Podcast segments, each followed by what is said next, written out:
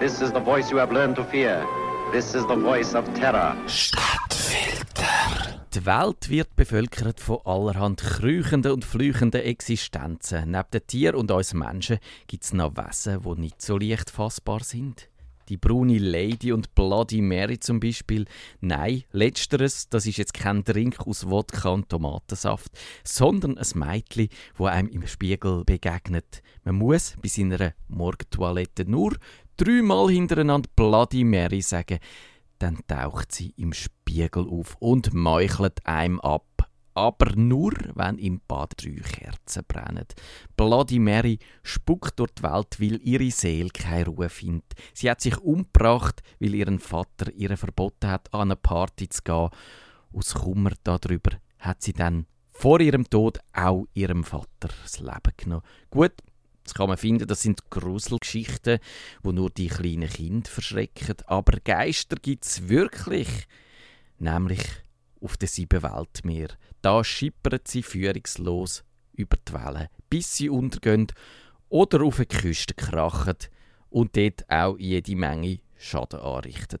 Die USS Cyclops ist so ein Schiff. Es ist mit 306 Menschen an Bord am 14. März 1918 bei Barbados ausgelaufen und dann im berüchtigten Bermuda-Dreieck verschwunden. Ein Wrack ist nie gefunden worden und von den Navy-Soldaten an Bord fehlt jede Spur. Und vielleicht treibt sie bis heute wie der fliegende Holländer übers Meer. Die Marie Celeste ist ein historisches Geisterschiff, ein Segelschiff mit 31 Meter Länge, das am 7. November 1872 von New York Richtung Genua in See gestochen ist. Das Kommando hatte Captain Benjamin Briggs und er ist auch mit einem Drittel an dem Schiff beteiligt gewesen. Der Captain ist mit seiner Frau, seiner kleinen Tochter und sieben Matrosen an Bord gewesen. Die Ladung hat aus 1701 Fass Ethanol bestanden. Am 5. Dezember ist das britische Schiff Dei Grazia zwischen Gibraltar und den Azoren auf die Mary Celeste gestoßen.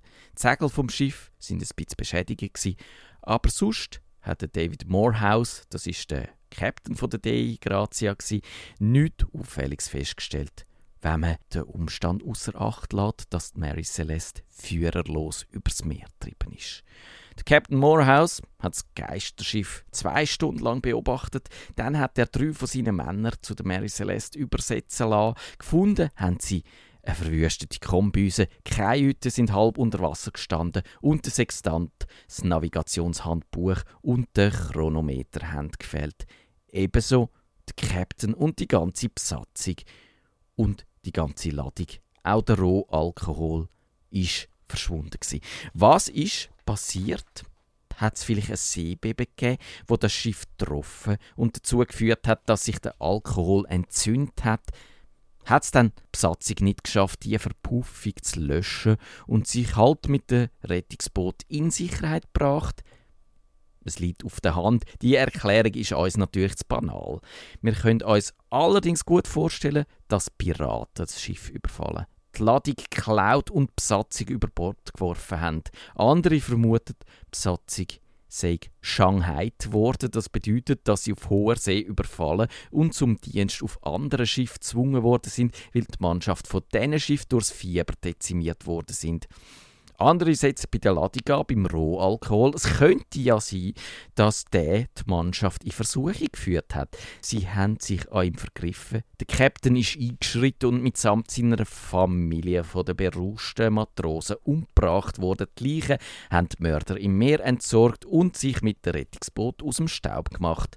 Das ist auch die Theorie, die das Untersuchungskomitee von der Admiralität und der Anwalt Solly Flood vertreten haben, obwohl das Blut an einer Axt, wo der Anwalt Flood als Beweis für die Theorie ins Feld geführt hat, sich am Schluss als Rost entpuppt hat. Der englische Autor Lawrence Keating hat in seinem Buch eine andere Theorie. Der Captain Briggs und der Captain Morehouse vom anderen Schiff, das sind nämlich gute Kumpels gewesen. Sie sind darum zusammen auf die Idee gekommen, ein bisschen Geld einzustreichen. Die Seeleute von der Marie Celeste sind in der Mannschaftsliste von der Dei Grazia gestanden, registriert gewesen. Sie haben darum unauffällig einfach ein Schiff wechseln und schon ist die Mannschaft von der Marie Celeste verschwunden gewesen. Der Morehouse hat für die Bergung von der Marie Celeste einen Batzen bekommen und der sich mit dem Briggs teilt. Das Bergungsgeld jedenfalls ist ungewöhnlich klein ausgefallen, nicht mal die Hälfte von dem, was üblich gewesen wäre. Sind die Behörden vielleicht doch misstrauisch geworden? Hm? Wechselt mir noch schnell in die Gegenwart. Die Geisterschiff gibt es nämlich auch in modern. Da gibt es die Lyubov Orlova. Das ist so eins. Das ist ein russisches Kreuzfahrtschiff, wo führerlos im Atlantik treibt und der Umweltschützer Sorge bereitet, weil sie eben das Meer könnte verschmutzen könnte. Verschwörungstheorie da ist ganz einfach. Weil das Schiff in internationalen Gewässern treibt, fühlt sich niemand dafür verantwortlich, bis es dann irgendwo dagegen knallt und untergeht.